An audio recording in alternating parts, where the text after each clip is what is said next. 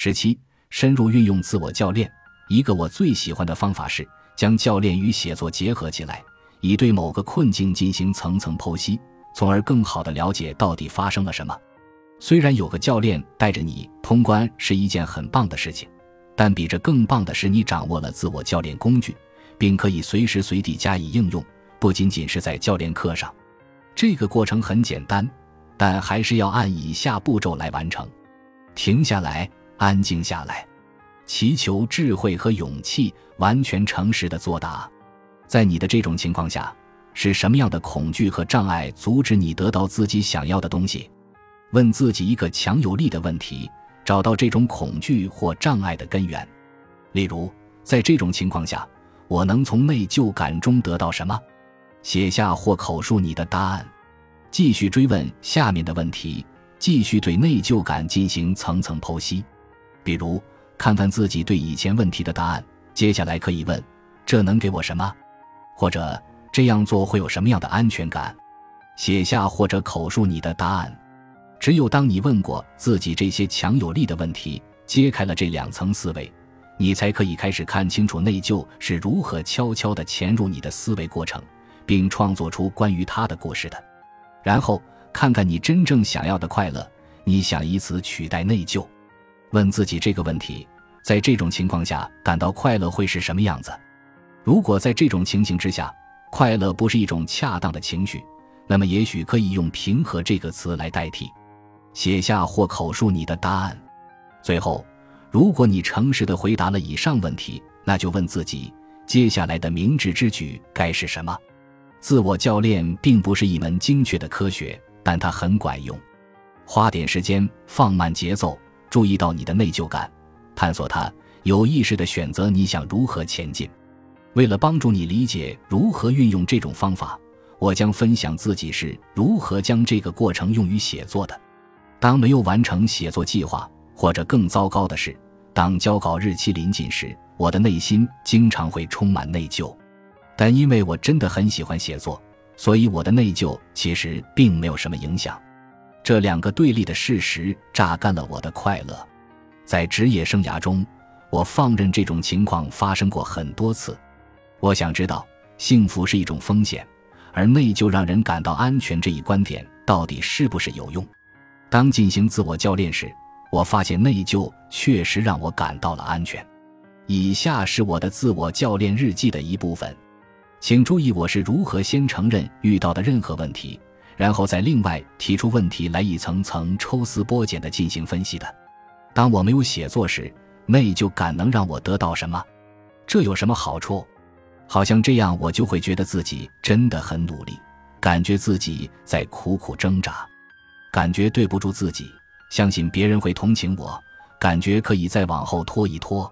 上面这些感受会给我带来什么？这些好处给了我一个借口。让我把当前正在做的事情坚持下去，这还让我觉得写作不管怎么说都是困难的事情，不能等闲视之。觉得写作必然是困难的，又会带给我什么好处？更少的幸福感，这是对不写作的惩罚，因为写作是我应该做的事情。不写作而快乐是不被允许的。如果写作是一件快乐的事情，我的感觉会怎样？我感觉自己总是有目标。写作时会有深深的满足感，但我不知道自己能否坚持下去。这是一种来自成功的压力，我会担忧自己是否能继续成功下去。这个感觉就像患上了冒名顶替综合征 （Imposter Syndrome）。我已经出版了十二本书，不会是侥幸吧？我这是不是撞了大运？还写得下去吗？还能写出第十三本书吗？当写第一本书时。我感觉如梦如幻，等等，事实并非如此。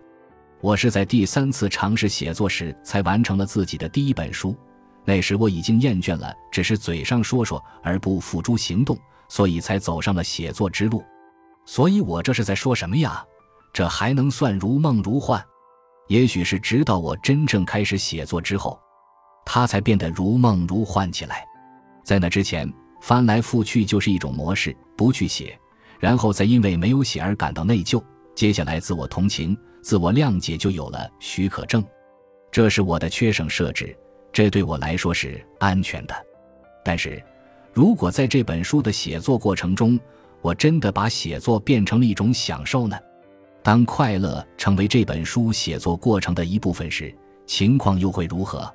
如果我不再感到内疚，而是感到快乐，那会如何呢？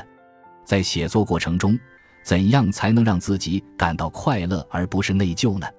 我将不得不放弃那些借口，我将不得不接受找时间写作是一种挑战这一现实，然后不顾挑战找到写下去的方法。放下内疚需要自律。我想说的基本上是：如果想要快乐，我就必须选择用纪律约束自己，而不是用内疚来为自己开脱。我必须选择自律，而不是内疚。如果想要快乐，我就得这么做，不然的话，我为什么不该感到内疚？或者换个说法，不然的话，为什么写书能让我感到快乐？因为写作是上天赋予我的天赋和使命，因为写作是我工作中最核心、最有意义的元素。其他一切都是随之而来的，因为我想快乐，我想快乐。每当想到这一点，我就会真的快乐起来。我不想再与内疚搏斗了，我想快乐。这里的关键是要记住，我的安全网是根植于恐惧的默认设置。你的情况又是什么样的呢？就你的内疚清单上的的那些情景而言，幸福是一种风险。而内疚让人感到安全，这种想法是如何影响你的呢？你可能不太认可这个观点，但我希望你能考虑这个观点成立的可能性。当我们沉湎于某种感觉内疚较长一段时间后，即使我们声称不想这样，但愿意对自己不做改变的理由进行探究也是很重要的。我们沉湎于其中的理由往往不明显或不合逻辑。但当看清楚导致我们踟蹰不前、深陷愧疚的原因后，我们就可以做出新的选择。这能让我们放开手脚去战胜恐惧，全身心的拥抱快乐。接下来你要做的事情，思考一下你对以下这些重要问题的答案：你有没有因为做过或没有做过某件事情，而认为自己不配拥有深层次的幸福？是什么事情？与其接受你总归不配拥有幸福的想法。不如有意识的选择幸福，尽管你有不足之处，但依然要选择幸福。你是唯一能做这个决定的人，你必须有意为之。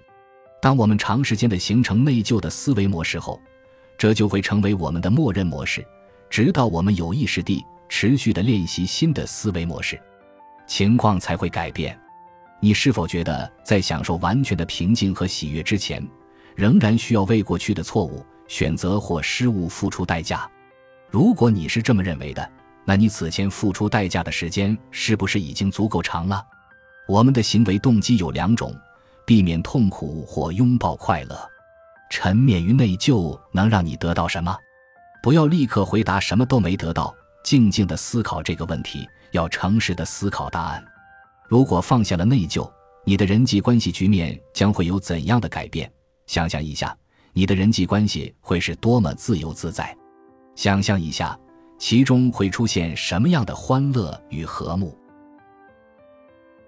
本集播放完毕，感谢您的收听，喜欢请订阅加关注，主页有更多精彩内容。